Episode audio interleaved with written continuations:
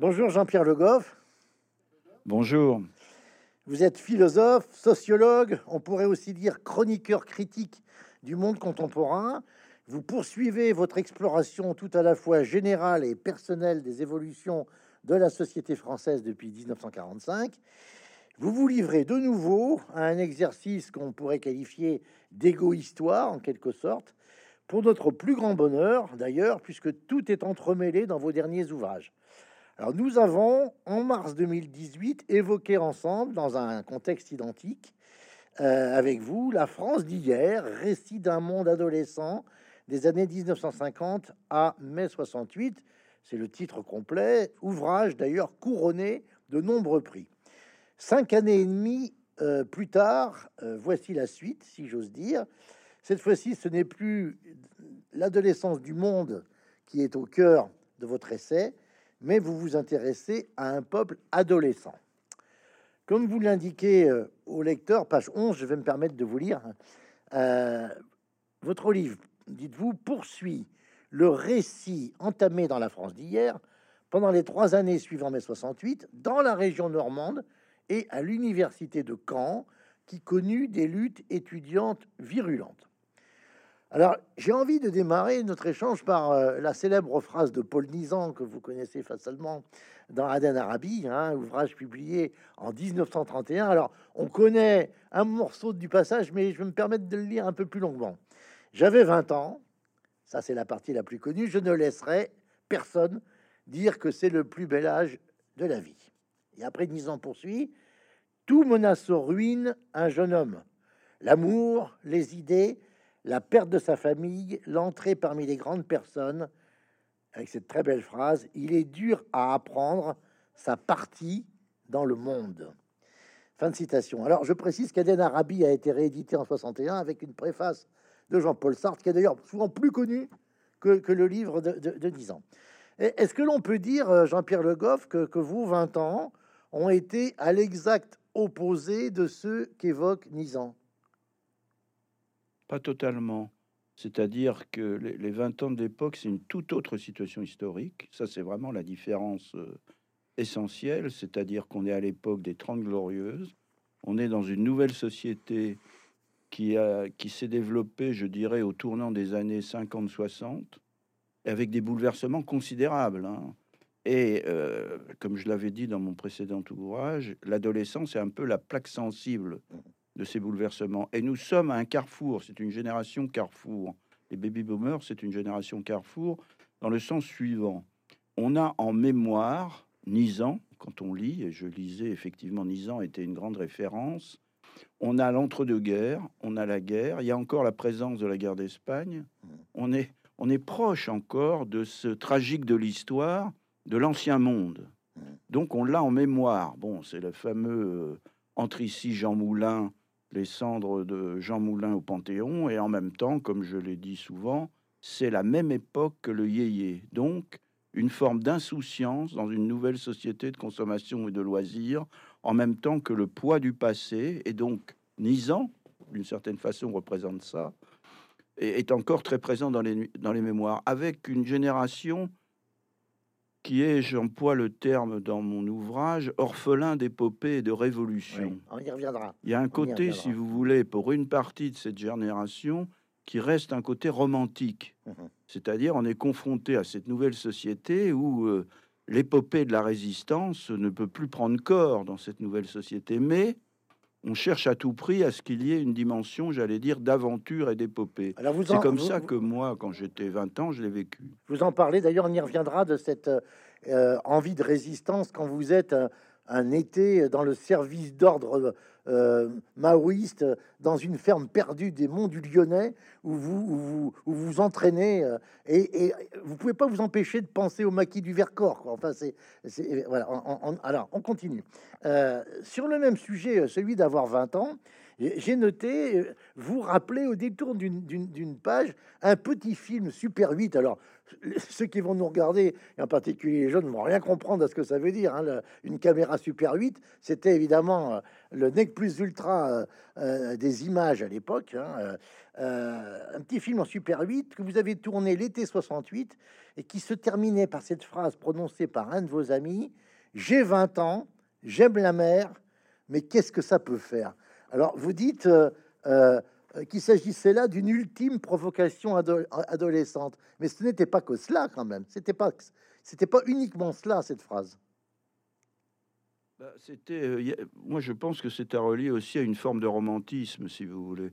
C'est-à-dire que bon, il y a le paysage qui reste très fort, enfin qui dans ma mémoire est très fort, c'est la Hague, c'est le Cotentin et la Hague, qui est un paysage très romantique. Donc il y a un attachement, si vous voulez, à cette terre euh, natale, j'allais dire, puisque c'est, je suis né dans cette région. Et en même temps, euh, vous, vous, allez la quitter d'une certaine façon, cette terre, puisque vous êtes étudiant, à, vous allez quitter la campagne, vous allez découvrir une ville moderne, voyez, et vous demeurez quand même attaché à cet ancien monde avec sa part de romantique adolescent. Donc c'est cette phrase veut dire, bah, écoutez, euh, j'aime la mer, mais après tout, qu'est-ce que ça peut vous foutre Qu'est-ce que ça peut vous fiche euh, mmh, mmh. C'est une, euh, je pense qu'il y a une dimension d'adolescence. Euh, voilà, c'est notre dernier cri dans une société. où On ne s'y retrouve plus on, cette société, bon, euh, je vais pas reprendre les, la musique en arrière-fond, parce que la musique en arrière-fond, hmm. c'est encore Dylan. Hein, euh, Times are changing, il se passe quelque chose, nous faisons partie d'un mouvement de la jeunesse euh, qui est aux États-Unis, qui est partout, donc on se sent porté par cette vague de contestation de la jeunesse dans le monde entier, en même temps qu'on a, des, on a encore des racines. Dans l'ancien monde et dans la campagne et dans ce bout du monde que représente la presqu'île du Cotentin.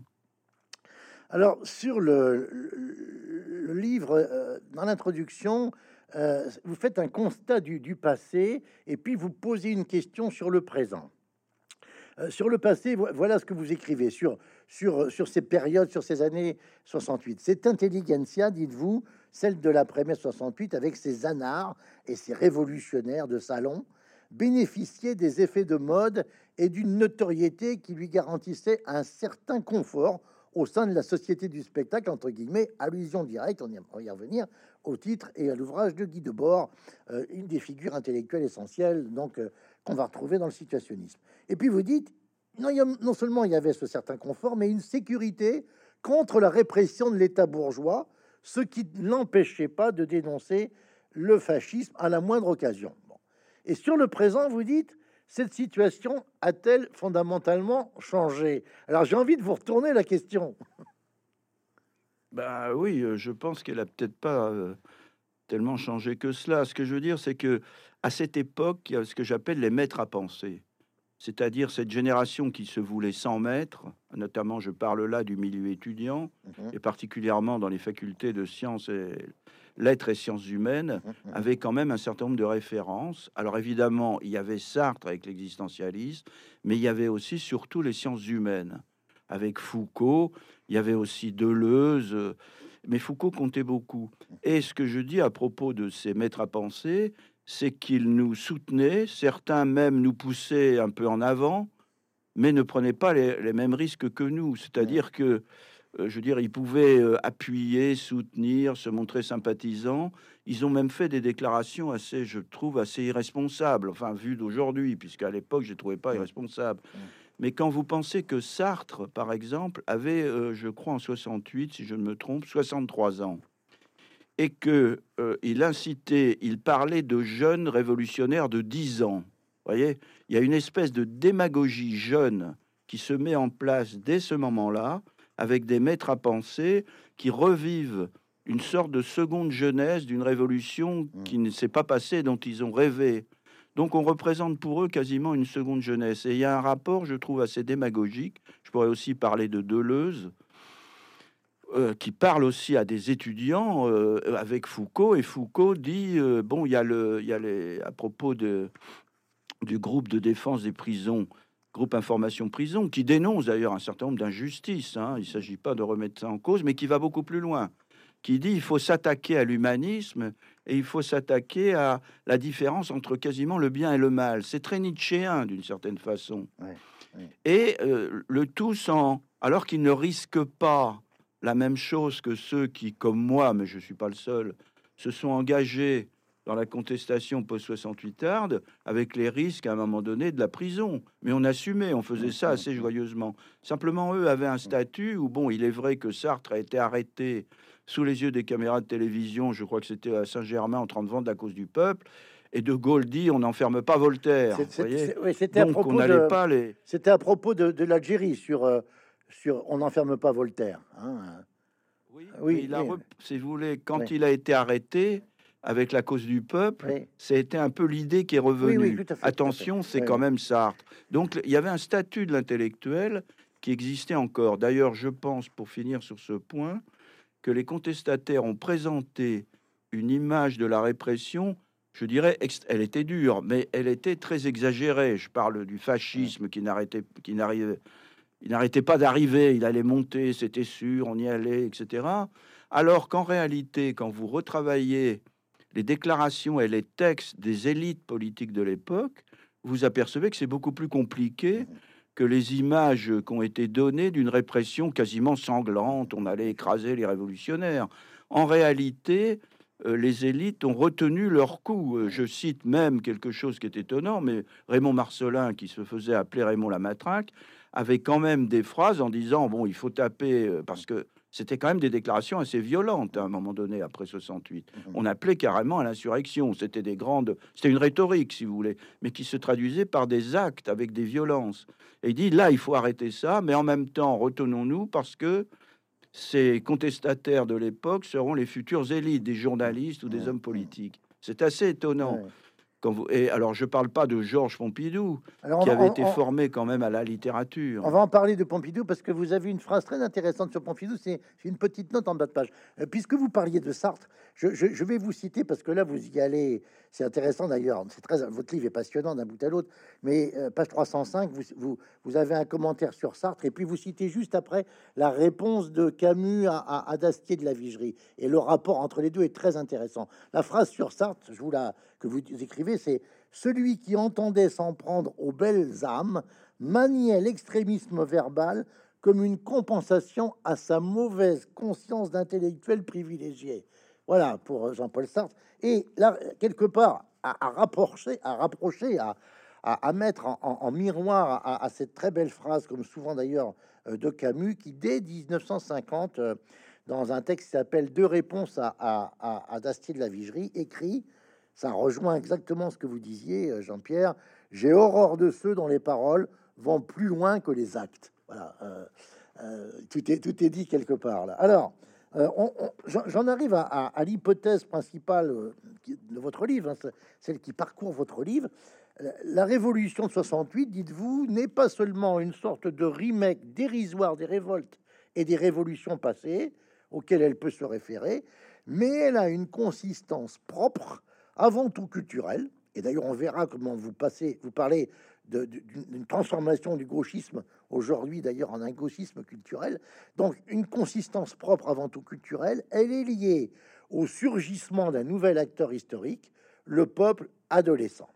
Alors, vous rendez à Lyonnais, votre ami, ce qui appartient à Paul Lyonnais, hein, puisque vous dites que c'est dans un, dans, dans un numéro du débat en 83, 15 ans après les faits, euh, que euh, Lyonnais euh, euh, euh, évoque cette notion. Je rappellerai, par hommage à lui d'ailleurs, le titre complet de son papier, parce que vous le dites, rock, pop, pop, pop, punk, masque et vertige du peuple adolescent. Alors, dites-nous ce que c'est, Jean-Pierre Le Goff, ce peuple adolescent. Ben, ce peuple adolescent, il se forme un peu avant mai 68, c'est-à-dire dans la période des Trente Glorieuses, avec cette nouvelle société de consommation où là, il y a énormément de bouleversements sociaux qui se passent. C'est une période de bouleversement très importante. Et euh, dans cette période de bouleversement, l'adolescence va être vécue de façon, j'allais dire, un peu, euh, pas tragique, mais euh, avec une forme d'intensité où la jeunesse, pour la première fois, le temps de l'adolescence, ce qu'on appelle la jeunesse, va augmenter pour une partie considérable de la population. Antérieurement, quand vous prenez les jeunes dans la période même après la guerre, beaucoup vont au travail très tôt, à 16 mmh. ans, ou bon, et si on remonte plus loin. Donc l'adolescence concerne des étudiants qui sont une minorité. En 1968, les étudiants sont à peu près 550 000. Aujourd'hui, ils sont à près de 3 millions. Donc on a une masse nouvelle de jeunes pour qui l'adolescence va durer plus longtemps. Ça, c'est les conditions. Et avec cette masse de jeunes va arriver une culture jeune, qu'on va appeler la culture rock, dont euh, Yone va, va parler, qui ensuite sera la pop, etc. Donc ça se forme. Mais 68, c'est un moment où, pour la première fois historiquement, parce que vous avez antérieurement des chahuts, euh, le chahut du bac, même avant 68 d'ailleurs, on voit que le chahut euh, qui a lieu au moment de l'épreuve du bac, ça commence un peu à, aller pas vers la violence, mais ça déborde un peu. Et arrive 68. Et pour la première fois historiquement, ce peuple adolescent devient un acteur historique. Ça ne s'est, à ma connaissance, jamais passé avant euh, comme acteur historique social. C'est un nouvel acteur. Alors, beaucoup vous diront que l'important, c'est la grève générale. Mais quand vous regardez sur une plus large échelle historique, quel est l'élément véritablement nouveau? Je ne veux pas sous-estimer l'importance de la grève générale, mais l'élément historiquement nouveau n'est pas la grève générale, qui se réfère encore à une filiation historique avec le mouvement ouvrier. Alors c'est pas, c'est déjà plus tout à fait le mouvement ouvrier de 36, mais on s'y réfère encore, si vous voulez. Alors que l'élément nouveau, c'est ce peuple adolescent avec sa culture et qui va donner une couleur, un caractère particulier à cette révolution. Je pense qu'il y a deux, il y a deux auteurs, si vous voulez, euh, qui ont compris le caractère véritablement nouveau de cette révolution. C'est Raymond Aron quand il parle de révolution introuvable, révolution introuvable dans le sens de révolution classique, au sens où la France l'a connue antérieurement et qui a été sanglante, s'est terminée ou non par une prise de pouvoir. Donc révolution introuvable, et il parle en même temps de psychodrame. Et je pense que l'auteur, l'autre auteur, le sociologue qui est de l'autre côté, si j'ose dire, c'est euh, c'est euh, Morin, Edgar Morin, Edgar Morin, qui parle d'une formule que je trouve assez très juste, un 1789 socio-juvénile. Et à l'époque, on ne voit pas encore les effets à long terme de ce 1789. J'ai tendance même à penser que cette révolution, qui n'a pas eu lieu qu'en France, si vous regardez la période 60-70, vous apercevez que l'ensemble des pays développés dans les démocraties a exactement ce même type de mouvement qui est très particulier selon les nations en question. Nous, on va rejouer les barricades, on va rejouer encore le mouvement ouvrier, alors qu'en Angleterre, ça va prendre la forme de la musique, si vous voulez. En Allemagne et en Italie, c'est très différent. Aux États-Unis, vous avez la guerre du Vietnam. Mais dans une même laps de temps, cette révolution parcourt, cette seconde révolution du XXe siècle, cette révolution parcourt l'ensemble des pays développés et avoir des effets considérables.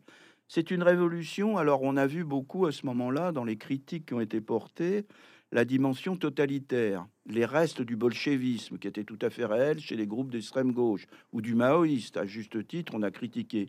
Mais je pense que pour comprendre ce qui s'est vraiment passé, il faut articuler, il ne faut pas en rester à une lecture intellectualiste euh, simplement du rapport des idéologies. En fait, ces idéologies qui parlent de rupture révolutionnaire, font écho à ce que je pourrais appeler une, anthropologie adolescente.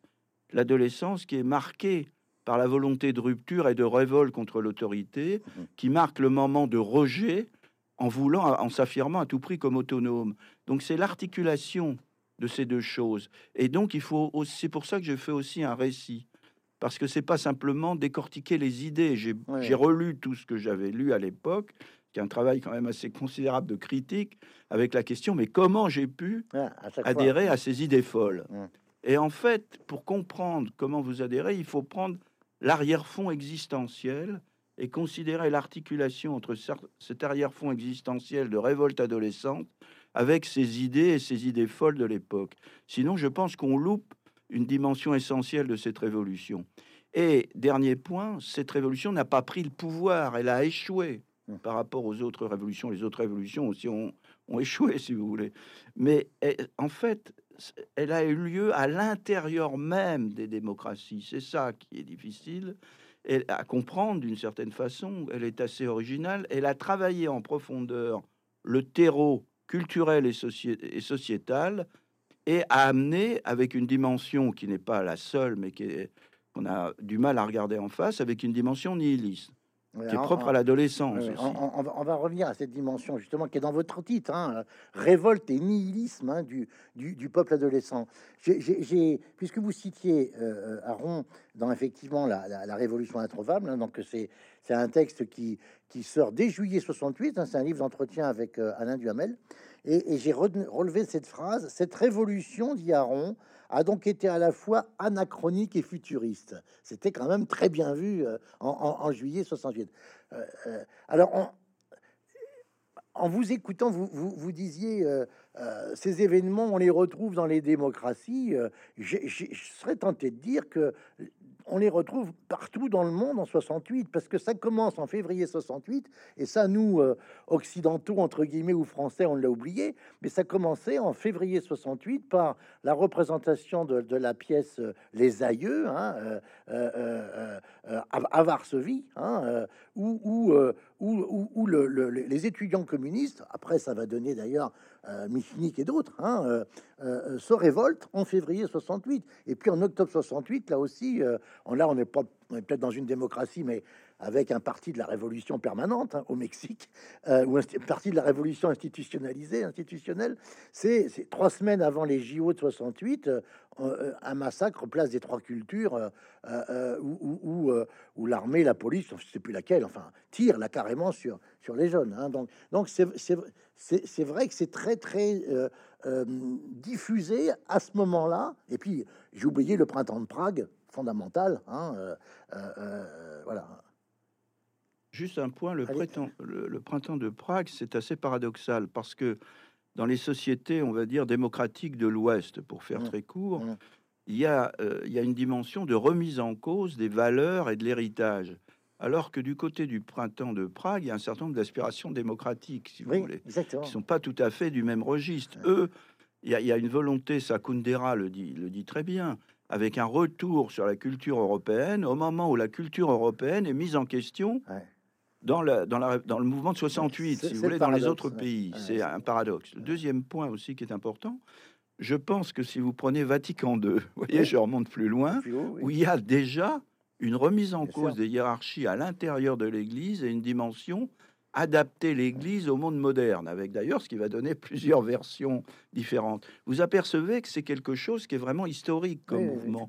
C'est pour ça, quand, on, quand j'entends, si vous voulez, des, des- ce que j'appelle les revanchards un peu bêtes, dire mais vraiment c'est la faute aux 68 arts, euh, excusez-moi, c'est très limité. euh, c'est un mouvement d'ensemble qu'il faut prendre en compte. Et les élites de l'époque, y compris à droite, qui s'appelle Pompidou ou, le général de Gaulle, y voyaient une crise de civilisation. Et Malraux lui-même parlait en disant ce n'est pas une guerre civile, même si ça par moment on a cru que c'en était une, parce qu'il n'y a pas de haine des deux côtés de la barricade, et des deux côtés, il y a la conscience partagée de la fin d'un monde. Et c'est vraiment la fin d'un monde et l'entrée dans un nouveau monde. Et alors, ce qui est intéressant quand on relit même De Gaulle aujourd'hui, puisque beaucoup de 68 arts sont- n'ont pas pris le soin de regarder du côté des élites, ils sont restés, je, dirais, presque arrêt sur image, vous voyez et quand vous regardez les textes, dans De Gaulle d'ailleurs avec son référendum sur la participation, c'était l'idée de trouver un équilibre. Or, que vous prenez euh, Vatican II pour les catholiques, l'équilibre, il n'a pas eu lieu. Ça a très vite, c'est très vite parti vers quelque chose d'immaîtrisable. Si je prends par exemple la deuxième gauche, voyez, ce qu'on va appeler la, la deuxième gauche, qui a aussi fait partie de ce mouvement, elle pensait Ah, faut dire- faut- pouvoir il faut dire- il faut formuler dire- positivement. Il faut dire, pardon pour ceux qui nous regardent, que la deuxième gauche, c'est pour faire court, la CFDT, l'autogestion et Rocard, et, et les chrétiens de gauche, et les cathos, et les cathos, et les cathos de gauche, etc. les de gauche. terme pour être précis, terme pour être précis, pardon Jean-Pierre, terme pour précis, plutôt popularisé par François Mitterrand, qui lui se déclarait de la première gauche pour stigmatiser les rocardiens. Je précise. hein. Oui, absolument, absolument. Mais si vous voulez, même cette, je pense que ce qui a été sous-estimé à l'époque, c'est précisément cette dimension adolescente avec sa part d'ubris, Oui. c'est-à-dire de démesure adolescente qui a amené ce moment vers d'autres horizons qui sont pas maîtrisables. Et je pense que euh, même les, les adultes de l'époque ont lu cet événement avec les lunettes des anciennes révolutions d'une certaine façon, vous voyez. Mmh. Et ils ont projeté sur cette nouvelle révolution inédite et qui a des effets, à mon avis, quand même, si vous regardez sur le long terme, concernant euh, la famille, mais là aussi c'est un mouvement de fond, la religion, qui sont quand même des, éléments de transmission de l'héritage. L'école ont été terriblement atteints. Donc les effets de cette révolution, c'est ça le paradoxe, dont l'acteur principal et le peuple adolescent sont considérables. C'est pour ça qu'on peut parler de révolution avec différentes étapes. Alors vous, vous, vous, évoquiez à l'instant le mot hubris. Ce qui est tout à fait passionnant dans votre livre, je l'ai dit, c'est constamment les allers et retours entre, on pourrait dire, euh, des phénomènes macro ou des situations macro, et puis, et puis l'incarnation, hein, et en particulier votre incarnation à vous. C'est-à-dire, on va, euh, de temps, par exemple, retrouver dans, dans, dans, votre séjour en Espagne avec copains et copines, euh, on, on vous retrouve avec votre petite amis de l'époque, enfin, parce qu'il y a, on, sent que ça, ça, ça, aussi pas mal du côté à la fois physico-sentimental, pour dire les choses euh, simplement, mais tout ça est assez romantique, enfin bon, voilà. Et, à propos du Brice, vous citez, ça, ça, ça, ça m'a fait plaisir, parce que j'ai la mémoire personnellement, même si je suis plus jeune, de ce film, le film de Lindsay Anderson, If, hein, euh, euh, qui a été palmodeur à Cannes en 69. Et je rappelle pour celles et ceux qui nous regardent que le festival de, Cannes en mai 68, il a été arrêté purement et simplement. Donc c'est la, première palme, si je puis dire, après, mai 68.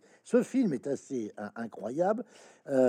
et vous dites, il est devenu un film culte pour mes amis et moi, exclus de l'école catholique.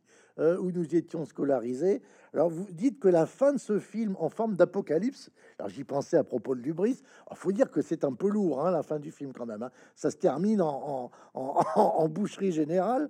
Euh, et était, vous dites, c'était comme un rêve, un rêve éveillé qui nous ravissait. Oui, parce que je pense que euh, à l'adolescence, il y a un mélange du rêve et de la réalité qui est très fort. C'est pour ça qu'on est, enfin bon, je pense qu'on était la génération du livre, mais aussi du cinéma non pas des réseaux sociaux ni de la télévision, mais du cinéma. Mmh. Et le cinéma, c'était le loisir dominant du milieu étudiant à l'époque. Et il y a ce mélange de rêve et de réalité propre à l'adolescence que vous trouvez aussi chez les situationnistes, parce que les formules situationnistes Vivre sans temps mort et jouir sans entrave, c'est la formule typique pour moi de l'adolescence, où je prends mes désirs pour des réalités, car je crois à la réalité de mes désirs. Écoutez, c'est dit tel quel. et alors, la question qu'il faut se poser, c'est comment ce, cette culture particulière est devenue un peu hégémonique sur le fil des années. C'est ça le, ce, ce, travail souterrain de cette révolution culturelle, c'est un peu ça, à tel point que je pense que le peuple adolescent, c'est à la fois, c'est plus simplement une tranche d'âge d'une certaine façon, ça peut devenir un modèle de comportement social, vous voyez, un type de comportement social qui a été valorisé. Mais alors, le, moment, si vous voulez, euh, qui fait basculer les choses, c'est que jusqu'aux années, on va dire 70-80, il s'agissait d'une contre-culture. C'est-à-dire, vous aviez des pouvoirs en place, des interdits qui jouaient encore leur rôle. Et la notion de transgression avait un sens, puisque pour transgresser, il faut qu'il y ait un certain nombre de choses à transgresser, donc des interdits, des tabous, bien réels d'ailleurs de l'époque, avec un sentiment, euh, j'allais dire, un peu jubilatoire dans la transgression. Donc, mais c'est une contre-culture qui reste à l'intérieur même de la société. Le problème qu'il va se poser, à mon sens, dans les années 80, c'est ce que j'ai appelé l'institutionnalisation du gauchisme culturel. Alors bon, et au moment, c'est ça le paradoxe, où il y a une victoire politique de la gauche, mais l'hypothèse que je fais, je ne suis pas le seul, c'est que cette victoire politique a lieu sur fond de crise de la doctrine socialiste issue du 19e siècle. Parce qu'on n'est plus du tout dans la même société. Et c'est au moment où la gauche change de politique économique aussi. Et dans ce moment-là, je pense qu'il va y avoir une instrumentalisation et une intégration par l'État et les institutions du gauchisme culturel. La situation va changer. C'est très paradoxal.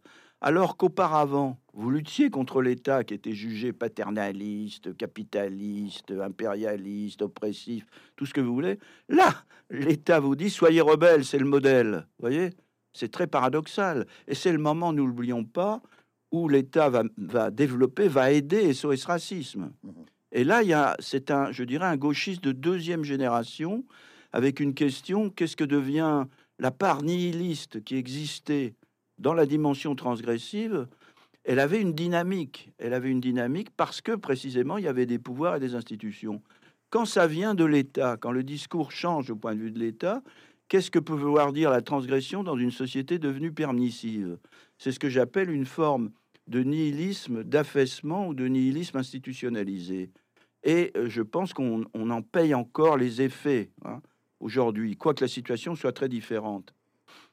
Euh, dans, le, dans, votre, euh, j'allais dire, presque au parcours ou roman initiatique, parce que ce livre, c'est aussi quelque part, comme on disait, en particulier dans les, dans les années 20, une sorte de roman initiatique. Là, c'est l'initiation de, de, Jean-Pierre Le Goff. Il y a, y a la dimension, évidemment, je l'ai dit tout à l'heure, sentimentale et affective. Hein. Vous, vous, vous, êtes, par exemple, euh, vous évoquez euh, deux chansons remarquables de, de Léonard Cohen, euh, Suzanne et, et Marianne. elles datent de, de 67. Vous, dites, et vous, vous, vous parlez à leur sujet d'épiphanie charnelle. C'est une très belle, très belle expression. Mais c'est là que j'en viens à ce que je disais, à la question que je vous posais tout à l'heure, page 74, en, dans une note de bas de page très discrète, vous dites euh, euh, Georges Pompidou euh, a dit qu'il emmenait en vacances les vinyles, c'était comme ça à l'époque, de Léonard Cohen. Il dit Vous dites, je ne crois pas qu'il faillit voir un effet de communication. Cet homme était amoureux de la poésie française, conservateur et moderne à la fois. Il, était tout à fait sincère. Le, Jean-Pierre Le Goff de, 20 ans euh, en, 70, pour lui, euh, Pompidou est le nom de quoi? D'une forme de restauration après l'épopée gaulliste de la résistance et de l'épopée historique. De restauration au sens, au sens historique de Louis XVIII. Oui, oui, absolument. Ah enfin, Louis XVIII, c'est plutôt Charles X. Charles X. Oui, oui, ça Louis Philippe. Ça, Louis Philippe. C'est vrai, oui. c'est la restauration après, euh, après avoir été baigné, si vous voulez, dans la dans l'histoire, notamment de la guerre. N'oublions pas la Normandie, bah, parce que les récits euh, dans l'enfance et dans l'adolescence, c'est quand même la guerre qui est très mmh, proche. La mmh, guerre mmh. d'Espagne aussi est très proche. C'est ça dont il faut bien se rendre compte. Il y, a, il y, a, beaucoup de résistants qui vivent dans la société. Il y a même des gens de la guerre de 14, vous voyez, qu'on peut rencontrer encore. Ça, il faut bien l'avoir en tête très concrètement. Sinon, on n'est que dans un domaine d'idées pures, si vous voulez. Donc, on a ça en, tête et cette épopée n'existe plus. Et euh, d'une certaine façon, qu'est-ce que propose la société de consommation pour un jeune un peu idéaliste? Au départ, c'est comme ça. Avant, euh, mais l'idéalisme peut aller, peut aller vite vers une forme de nihilisme. Mais au départ, il y a l'idée, il n'y a plus d'épopée, il n'y a plus de, de récits historiques. Euh, je cite les romantiques à l'époque où nos pères avaient connu euh, les épopées napoléoniennes. Nous, on est là, on est les derniers. Qu'est-ce qu'on fait dans cette société? Et il y avait un peu ce, cette révolte existentielle qui tournait un peu en rond. Et en même temps, on était quand même attaché à la société de consommation et de loisirs. C'est pour ça qu'il y a une dimension de révolte d'enfants gâtés, encore un peu idéaliste et romantique, avant de verser vers une forme de destruction des valeurs. Vous voyez? Ou en même temps, tout ça était très mélangé. En fait, si vous voulez, dans le moment mai 68 et après, vous avez ce que j'ai appelé un bouillon de culture. C'est-à-dire, vous savez, je, je me suis aperçu que je, on lisait énormément. Et c'est une peut-être une des grandes différences par rapport au gauchisme d'aujourd'hui, qui me semble un gauchisme sans euh, déculturé historiquement, mmh, où mmh. la filiation est beaucoup plus difficile à trouver, où le présent n'est pas du tout euh, sous l'angle, je dire, positif, euh, envie de vivre intensément et un avenir positif et des lendemains qui chantent, mais un présent véritablement désenchanté, noir, il suffit de regarder l'actualité, et un avenir qui est semblable, c'est-à-dire notamment avec le réchauffement climatique. Donc vous avez, quand vous comparez un peu aujourd'hui les, les jeunes révoltés, le gauchisme, on va dire, vous voyez des éléments de transmission qui ont eu lieu dans cette première marmite bouillonnante du gauchisme, et en même temps, vous êtes dans une situation totalement différente. Ce n'est pas le même type d'individu, mmh. euh, c'est pas du tout la même chose, et l'avenir apparaît très sombre, avec d'ailleurs un manque de, j'allais dire, de joie et d'humour, alors que paradoxalement, dans les années 70, encore une fois, il y avait les lendemains qui chantent et il y avait une forme je veux dire, de joie, de, de, de gaieté dans la transgression, pour aussi fou que ça puisse paraître, Ouais. avec une dimension adolescente irresponsable qu'il faut jamais oublier. Euh, c'est- c'est- cette, euh, cette passion pour la lecture, on, on- la voit dans, le bouillon de culture que vous évoquez. C'est le titre de votre deuxième partie, hein, avec d'ailleurs un, chapitre aussi, un titre un peu nostalgique. C'est ça la fin des copains. hein, ça, je pense que ça fait référence à une autre émission, enfin une émission culte qui était Salut les copains hein, de, Daniel Philippaki. Euh, vous, vous êtes tellement passionné de lecture que vous dites euh, page 90, vous nous expliquez que la combinaison chez vous de la révolution surréaliste de Breton et de la révolution psychanalytique de Freud, euh, dont vous dites lecture de Freud qui a été une découverte fascinante, di- dites-vous, a produit chez vous un mélange anarchisant qui a remis en cause euh, la philosophie existentialiste et spiritu- spiritualiste dans laquelle vous, vous, baignez euh, antérieurement. On a l'impression, pour reprendre la fameuse phrase de, de Breton, la révolution sera poétique et politique, que ce qui comptait pour vous, c'était la révolution, peu importe qu'elle soit poétique, politique ou quelque chose. C'est ça? Oui, oui, c'est pour ça qu'il y a une dimension, je dirais presque un peu nihiliste, de rupture totale avec l'ancien monde, sans savoir véritablement où l'on va et avec une grande difficulté à dire en positif ce qu'on met à la place. Donc cette révolte et s'exprime comme telle. Mais je pense que, là, si vous voulez, on, on était encore dans une filiation sans forcément en être tout à fait conscient. Mais euh, si vous revenez à l'entre-deux-guerres, après la guerre de 14, parce que ça commence là, d'une certaine façon, la crise de l'Europe, elle est, elle est marquée par ça, avec le développement du totalitarisme d'un côté et des courants artistiques comme le surréalisme. Or, ce qui se passe entre les deux guerres, c'est une alliance assez paradoxale autour du mot révolution. Entre la révolution bolchevique, qui est quand même la dictature du prolétariat, et la révolution type surréaliste, qui est plutôt la révolution de la vie quotidienne, avec une surréalité euh, énigmatique, et avec deux personnages de référence clés, Marx et Rimbaud. Marx transformait le monde, Rimbaud changeait la vie. Je pense qu'il y a un troisième homme, si vous voulez, qui est très lié, c'est Freud.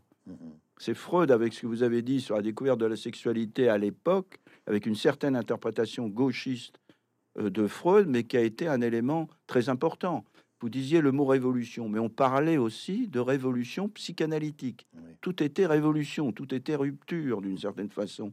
Et quand vous avez 20 ans et que vous êtes encore adolescent, puisque être étudiant, c'est quand même pas encore se heurter à l'épreuve du réel et au travail, parce que c'est ça aussi qui permet de sortir de ce moment particulier d'existence, eh bien, vous êtes sensible à ce bouillon de culture. Alors certains vous diront, nous, on n'a jamais été sensible à ces bien leur en face, mais euh, il se trouve que une bonne partie de cette génération s'est trouvée sensible à ces dimensions révolutionnaires, avec évidemment euh, l'ubris et une part de nihilisme qui existe. Mais il- comment dire Il s'agit de comprendre de l'intérieur un climat d'époque. C'est ce que j'ai voulu essayer de faire dans le livre.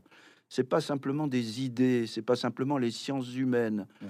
Certains vous diront, euh, en fait, il y avait une instrumentalisation aussi des sciences humaines dans une logique de règlement de compte avec la religion, Oui. avec les, les philosophies dites spiritualistes. Et ce règlement de compte, il n'est pas simplement de l'ordre de la passion des idées. Il renvoie aussi à des passions beaucoup plus concrètes, propres au peuple adolescent. C'est ce qui vous fait dire, euh, d'ailleurs, c'est pour ça que, par exemple, la lecture de J.D. de J.D. Salinger, La Trappe-Cœur, qui n'est pas du tout un, un- un livre de, de votre génération, c'est un livre de 51. hein. Vous saviez qu'il avait été traduit en français euh, par, par quelqu'un qui, qui, qui s'appelait Rossi, mais Rossi, c'est le vrai nom de Sébastien Japrisot. Le, le, le, le, le scénar- le scénariste de euh, euh, Compartiment tueur, euh, de- de- de- des- grands films Adieu l'ami, Un dimanche de fiançailles, c'est Japrisot qui a traduit en français l'arrache-cœur de, de Salinger. C'est extraordinaire ça. hein.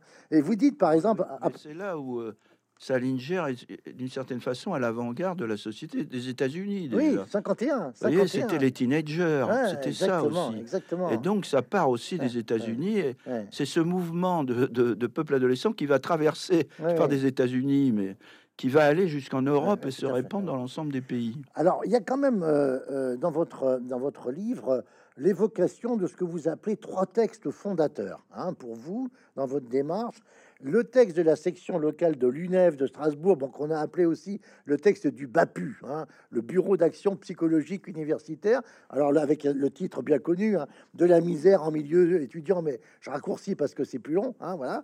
Le, les textes de, de, bord, surtout dans, dans, la société du spectacle, et puis euh, euh, un texte qui pour vous est tout à fait remarquable, qu'on connaît bien, hein, c'est Traité de savoir-vivre à l'usage des autres générations, Raoul Van Eghem, dont je rappelle que c'était un professeur d'histoire médiévale de l'université libre de Bruxelles, hein, euh, et Van Eghem a, a vous dites, c'est tout à fait étonnant, vous dites, c'est un livre occulte, euh, ma révolte un peu désespérée de mai 68 était reconnue enfin comme telle, et je me retrouvais dans la description de l'homme du ressentiment, devenu nihiliste, qui avait érigé en métaphysique une insignifiance sociale et une impuissance à transformer positivement la vie quotidienne ici et maintenant. Vous aviez toujours besoin quand même de légitimer votre révolte par des, par des grands, des grands pères fondateurs, si je puis dire? Oui, cette révolte était très liée à la littérature, à la philosophie, aux sciences humaines. C'est pour ça que c'était pas simplement les affects purs. D'ailleurs, quand je parle de terreau des cultures aujourd'hui, on voit des formes de révolte où c'est du nihilisme pur, c'est carrément au niveau des pulsions et des affects. Mmh. Alors qu'il y avait encore à l'époque, au moins pour la partie la plus cultivée de cette génération, la, volonté de rechercher des filiations, si vous voulez, de se réinscrire malgré tout dans une histoire et de se retrouver. Le rêve se mélangeait beaucoup à la réalité, surtout quand vous êtes adolescent. Et Van Egen avait, à mon avis, c'était pour moi une forte éblouissement, puisque euh, les situationnistes disaient bon, ce la situation de la société de consommation, c'est l'ennui. Euh, il n'y a plus rien, c'est le vide. Mais en même temps, de ce nihilisme-là, on peut passer à l'action pour réenchanter la vie quotidienne à partir d'actions très provocatrices où plus rien ne sera jamais comme avant. On crée des situations nouvelles et ça, ça a appelé à l'action, si vous voulez.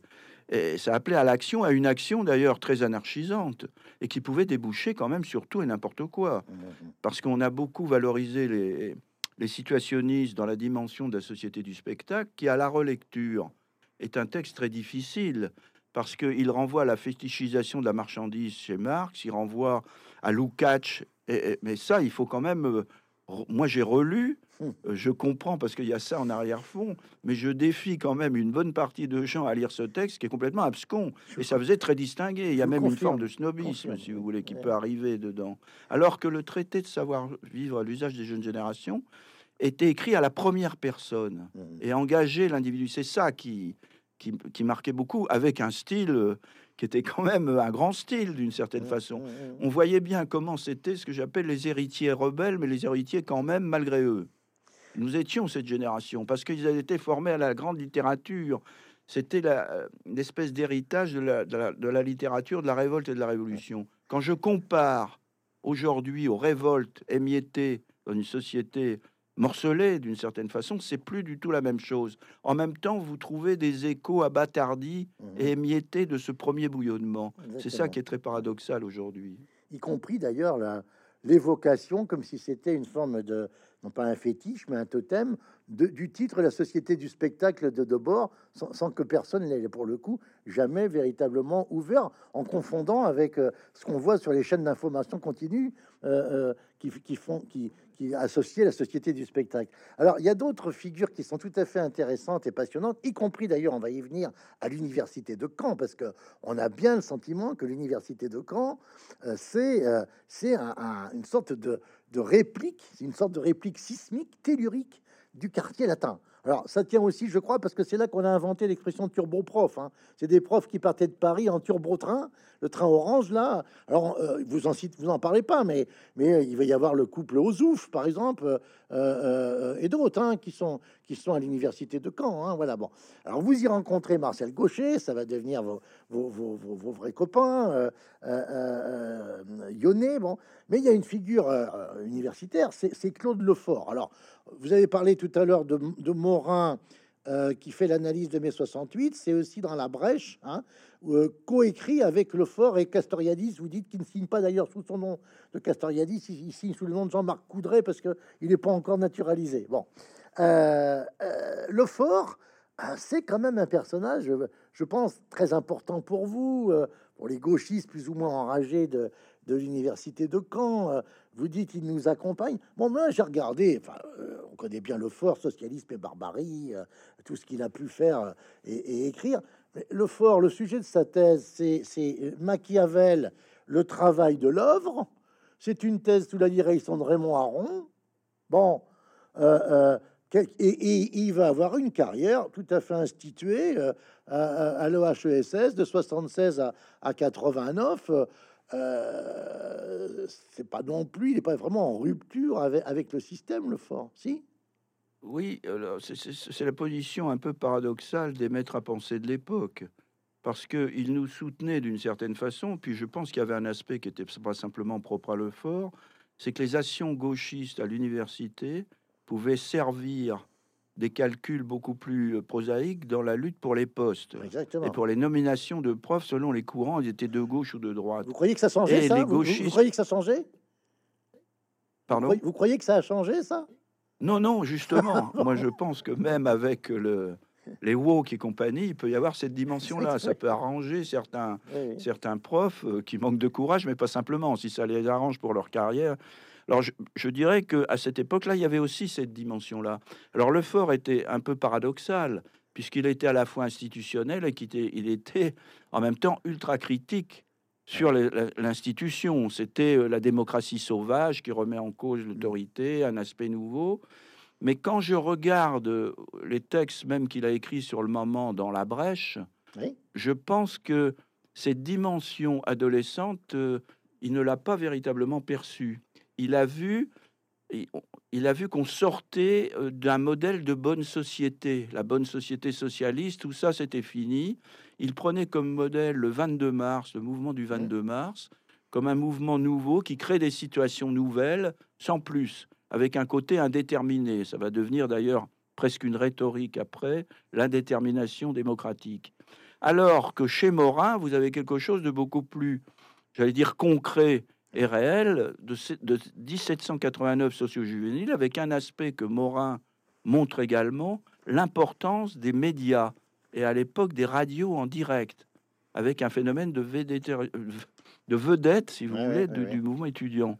Et ça, c'est des éléments quand même tout à fait nouveaux et qui sont pas simplement, si vous voulez, l'application de conceptions intellectuelles qui sont déjà là, puisque en gros, mai 68, si vous prenez aussi Castoriadis, comment il voit mai 68 comme la succession du mouvement ouvrier à travers le modèle des conseils ouvriers. Alors que ces, ces conseils ouvriers, c'est pas les conseils italiens, euh, c'est pas la Tchécoslovaquie, c'est pas la Hongrie de 56. C'est des, ça ressemble à des conseils, mais c'est pas des conseils. Mmh, mmh, mmh. Et c'est tenu par un peuple adolescent. Et on va pas fusiller, il n'y a pas d'armes, etc. Mais on projette sur ce mouvement, sur cette révolution 68 arde, ses propres schémas anciens en disant ça y est, on la, la voilà. Or, ceux qui ne font pas ça, il y en a deux, à mon avis, c'est Morin et Raymond Aron, qui est évidemment de l'autre côté de la, barricade. Alors, ce qui est aussi tout à fait remarquable, c'est que vous ressortez vos archives, et j'allais dire vous personnel, et vous, vous ressortez vos tracts. Donc, à plusieurs reprises, il y a écrit euh, euh, archives personnelles de l'auteur. Alors là, euh, vous-même, d'ailleurs, vous, vous, vous, nous cachez pas votre, surprise ou en disant mais oh là là, on a écrit ça, fallait quand même un peu qu'on on poussait un peu le, bouchon. Il y a un épisode absolument remarquable, c'est sur Lucien Gerfagnon. Hein. Lucien Gerfagnon euh, arrive à l'université de Caen. Bon, euh, Lucien Gerfagnon, bah, on en pense ce qu'on veut, mais enfin, je sais pas si vous êtes d'accord avec moi, mais quand même, euh, excellent exégète de Saint-Augustin, grand spécialiste d'histoire grecque et romaine, de la pensée grecque et romaine, ami et, proche de Jean Kelevitch, de Ricoeur, de Paul Venn, d'Hélène de Roumilly. Enfin, bon, voilà ce, que, voilà ce que vous publiez avec une grande honnêteté. Hein, euh, c'est le, comité d'action de l'Institut de philosophie de l'Université de Caen hein, euh, qui écrit Assez de cons, pas de gerfagnon. Refusons la nomination de Gerfagnon parce qu'il est un universitaire d'un niveau misérable dans une faculté qui rencontre déjà trop de son espèce. Bon, je peux pas m'empêcher de rire parce que je suis pas l'auteur de ce texte. Non, non, non, non, non.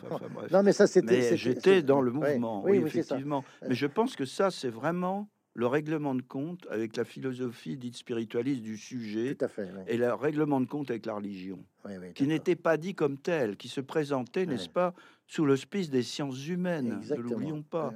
Les sciences humaines allaient remplacer tout ça. Tout ça, c'était, euh, pour reprendre l'expression de Lévi-Strauss, la philosophie pour midinette. Vous voyez, c'était ça. Et il y avait dans la volonté des sciences humaines, qui était portée par le, par le comité d'action philo un règlement de compte qui ne disait pas son nom, mhm. qui se présentait sous l'angle de la scientificité et qui allait révolutionnariser le savoir. Et c'était la révolution au champ, dans le champ du savoir. C'était sans arrêt cette formule avec des textes que je relis que je ne comprends plus, puisqu'il y avait aussi un style sciences humaines à, l'époque qui était très abscon, qui était très difficile à décrypter, mais qui faisait sensation. Qui faisait sensation. Pourquoi faire euh, pourquoi faire simple alors qu'on peut faire compliqué avec effet de profondeur? Il y avait quelque chose de cet ordre-là. alors il y avait une, la référence était multiple, mais les sciences humaines allaient véritablement bouleverser le champ du savoir. Et c'est là où moi, à un moment donné, j'ai bifurqué en disant mais je n'ai pas envie de devenir euh, le nouveau maître à penser, y compris les sciences humaines, où c'est là je me suis engagé d'une manière folle vers le, vers le militantisme, euh, j'allais dire guerrier maoïste, ce qui était très différent. Ça, c'est tout un aspect du livre. On a, on a plus vraiment le temps d'en parler, mais c'est passionnant parce que là, pour le coup, vous, euh, d'ailleurs, ça va se terminer. Hein. vous allez avoir quelques points de suture, hein, puisque vous, vous, vous êtes, vous êtes euh, vous tombez pas au champ de mort, hein, mais vous avez dans une manifestation, hein, on, voit effectivement que quand euh, en 70, 71, hein, ça, ça, ça, ça, ça, bougeait encore beaucoup. C'est d'ailleurs à cette occasion-là que vous dites que le, préfet fait très attention à, ne pas commettre l'irréparable aussi. voilà bon. Euh, à propos du vocabulaire et des mots, j'invite le lecteur à, regarder tout ce que vous écrivez sur, euh, sur le magazine Tout de, de, de, de, des maoïstes de vivre la révolution, parce que il est question de plein de choses, y compris d'ailleurs de euh, par Richard Deset de, ce fameux texte euh, où il dit plus on baise, mieux on se porte, et mieux on baise, mieux on se supporte. Hein, euh, voilà, donc ça, ça, précède en quelque sorte aussi la thématique, on y revient, de l'homosexualité, etc. Enfin, il y a, y a, beaucoup de choses. On va terminer peut-être, Jean-Pierre Le Goff, parce que malheureusement, on pourrait parler des heures, mais le temps passe il y a deux choses. Récemment, le, journal Le Monde a, a, publié euh, un, grand papier euh, sur la, la, réunion euh, de, de, la, des maoïstes qui, alors je crois que c'est à Versailles, hein, a, a, conclu à, l'abandon de la lutte armée. Enfin voilà. Hein, donc il y a Hein, c'est là que on retrouve Béni Lévy, hein, qui est un peu à la manœuvre, bien sûr, euh, Serge Julie, euh, euh, Alain Gesmar et les autres. comment est-ce que vous expliquez que, contrairement à ce qui s'est passé en Allemagne avec la fraction armée rouge, dont je précise que Sartre d'ailleurs s'était cru obligé d'aller soutenir Bader en allant le visiter dans sa prison de Stuttgart. Bon, voilà. Hein. bien sûr, les, brigades rouges en, Italie, c'est pas le choix qui intervient en France, c'est pas l'orientation qui intervient en France. il va falloir en fait attendre les années 80 pour trouver euh, action directe avec Jean-Marc Rouillon. Pourquoi cette spécificité française selon vous, euh, Jean-Pierre Le Goff, qui connaissait bien tout ça? D'abord politiquement, euh, quelqu'un qui s'appelle le général de Gaulle. Oui. Et qui n'est pas le cas en Allemagne et en Italie. Et le général de Gaulle, qui, qui quand même, malgré tout, quand même, incarne la résistance, et d'autre part, qui a combattu l'extrême droite, qui a failli d'ailleurs être assassiné par l'extrême droite et l'OAS. Oui, mais il est plus là. on a quelque chose de, Après 70, il n'est plus là. Il est plus là, mais cette figure, euh, je veux dire, de la France n'est pas la même qu'en Italie, où là, véritablement, il y avait Mussolini. Mmh. Quand en Allemagne, les pères étaient quand même euh, mmh. nazis ou ne mmh. pouvaient pas échapper au nazisme. C'est une grande différence pour moi qui est importante. La deuxième différence, c'est qu'en France, il y a un poids, je pense, de la littérature et des humanités qui a beaucoup pesé, y compris dans cette génération, pour la part la plus cultivée de cette génération. et le troisième élément qui, pour moi, est essentiel, c'est l'épreuve du réel par le fait qu'à un moment donné, il faut arrêter parce que sinon on passe à une autre chose avec un risque de répression qui là part vers pas simplement des discours, des appels à la violence ou des actes de provocation, mais qui peut passer par le sang. Et là, il y a un refus euh, à ce moment-là, à Caen, euh, malgré les, luttes violentes qui a eu lieu, euh, qu'est-ce qui fait que ça s'arrête? La police est là en disant attendez, vous franchissez le cap, là, on vous laisse jusqu'à un certain moment. Il y a l'épreuve du réel, et l'épreuve du réel, c'est l'épreuve du rapport de force avec la police et donc de la répression. À l'époque, elle est scandalisée, elle est considérée comme un scandale, mais il n'y aurait pas eu ça. Je pense que euh, ça pouvait euh, dégénérer. En fait, je pense que par, par moment, on n'est peut-être pas passé loin. Mais comme disait euh, l'ancien préfet Grimaud, qui dit Je ne crois pas manier le paradoxe, mais le rituel de l'affrontement de rue avec ses violences et le prix qu'on a à payer pour que de côté ou de l'autre, on ne tue pas. Donc on est rentré dans une nouvelle époque où dans cette période 68-70, il y a cette mise en scène permanente qui rejoue d'ailleurs des révolutions passées, hein, qui se, veut se réinscrire dans la résistance, etc. Et puis il y a un moment, ben, le réel revient et donc on dit stop. Et donc il n'y a pas ce passage. Cela étant dit, je pense que l'histoire est faite aussi d'aléas. Et donc il y a eu des moments un peu limite. Mmh. Il y a eu ce que j'appelle le flirt avec la limite, et on pouvait à un moment donné passer de l'autre côté. C'est quelqu'un comme Goldman, par exemple, regrettait énormément. Pierre, il était vu d'ailleurs comme un marginal. Pierre, Pierre Goldman, hein, Pierre. Pierre Goldman, oui, était vu comme un marginal, mais lui regrettait.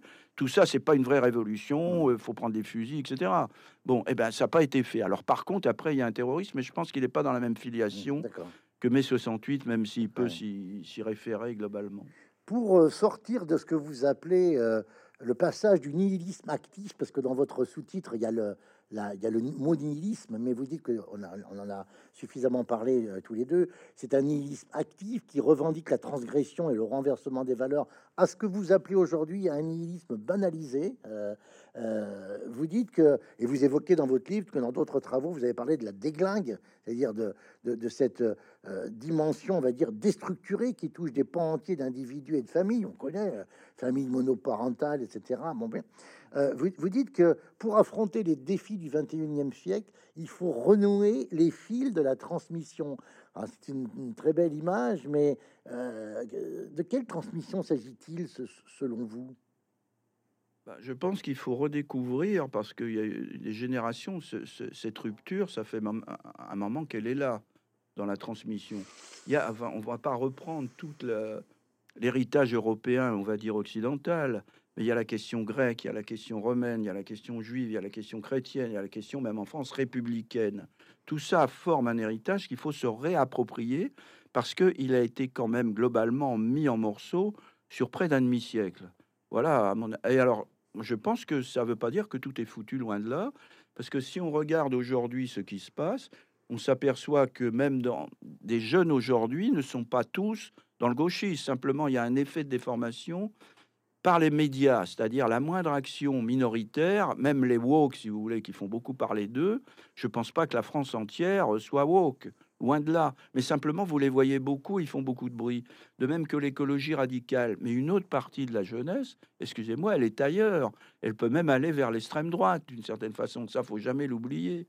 Et puis, je dirais, par exemple, sur le rapport à l'armée, qui a été un point très important. Mmh euh, de cette révolution, puisque l'armée, c'était le symbole de tous les maux, d'une certaine façon, du colonialisme, de l'oppression. Aujourd'hui, avec le retour des guerres, et puis vous vous apercevez que l'armée comporte aussi, il y a des, jeunes qui sont prêts à s'engager. Il y a des élites qui existent. Donc, on n'est plus du tout dans la même configuration d'un mouvement d'ensemble de la jeunesse comme dans les années 70. Simplement, les groupes minoritaires peuvent le laisser croire par la place qu'ils occupent, qui à mon avis est inversement proportionnelle souvent à leur influence dans l'ensemble de la société, par le reflet des médias. Alors là, on a l'impression que la France entière, c'est cela. Mais ce n'est pas vrai. La France est beaucoup plus divisée, et aujourd'hui, il y a une partie de la jeunesse qui rejette ce gauchisme. Alors, pour voir ce que ça va donner, c'est autre chose.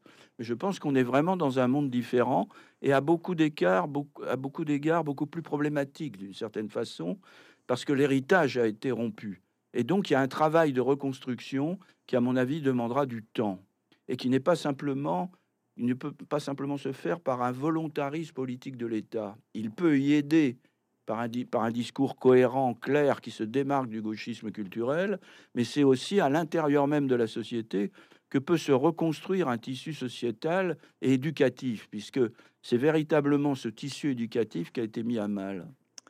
Merci beaucoup Jean-Pierre Le Goff. Je montre à la caméra votre, votre livre euh, Mes années folles, révolte et nihilisme du peuple adolescent après mai 68 chez Stock Robert Laffont. C'est absolument passionnant d'un bout à l'autre, 420 pages avec des références, avec des rappels de films, de, de titres de, de, de il y a une bande, une bande originale, si je puis dire, il y a une bande son euh, euh, qui est intéressante aussi à suivre. Voilà. Merci beaucoup, Jean-Pierre Le Goff. Merci, merci.